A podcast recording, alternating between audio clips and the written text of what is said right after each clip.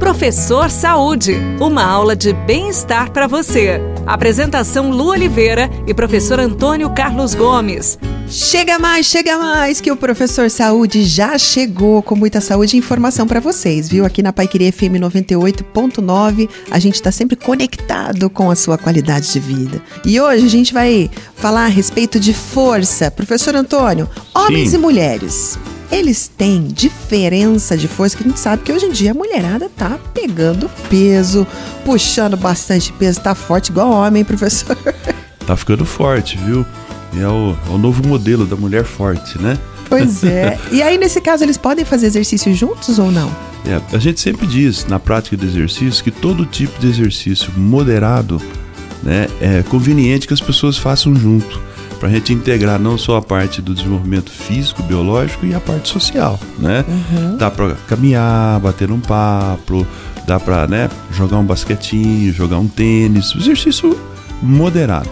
Toda vez que o exercício é mais intenso, é, então isso precisa ser individualizado.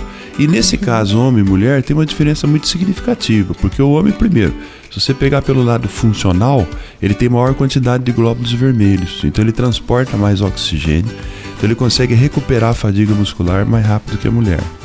Uhum. Por outro lado, o homem ele tem um potencial de músculo também mais avantajado que a mulher. As pesquisas discutem aí, mas isso varia de 20, 30, podendo chegar a 40% dependendo da condição do homem. Quer a dizer, mais do que a mulher. A mais. Ele é mais forte que a mulher.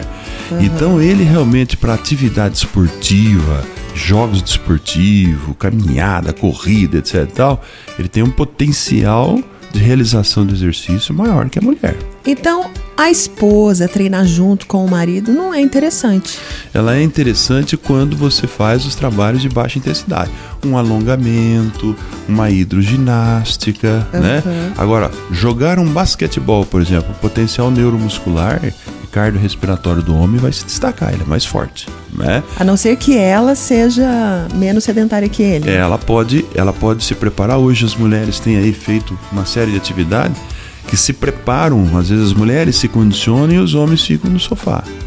Aí uhum. chega um determinado momento que a condição dela, fisiológica dela para exercício é melhor do que o homem. Mas em condições iguais, ambos praticando, o homem será sempre mais forte. A única coisa que nós temos de dado e que a mulher ela tem, ela tem uma capacidade de resistência psicológica melhor que o homem.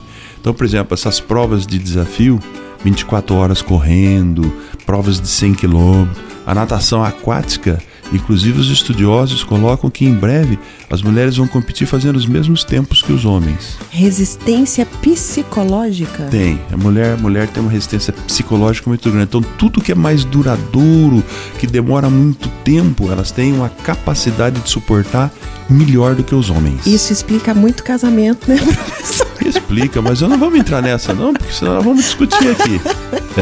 É verdade, isso é um assunto para o psicólogo. A gente se encontra no próximo Professor Saúde, tá bom, pessoal? Beijão no coração, fica com Deus e tudo que fizer, faça com amor. Você ouviu Professor Saúde. Apresentação Lu Oliveira e professor Antônio Carlos Gomes. Daqui a pouco no Rádio Notícias, nutricionista fala sobre os riscos da injeção de gordura trans.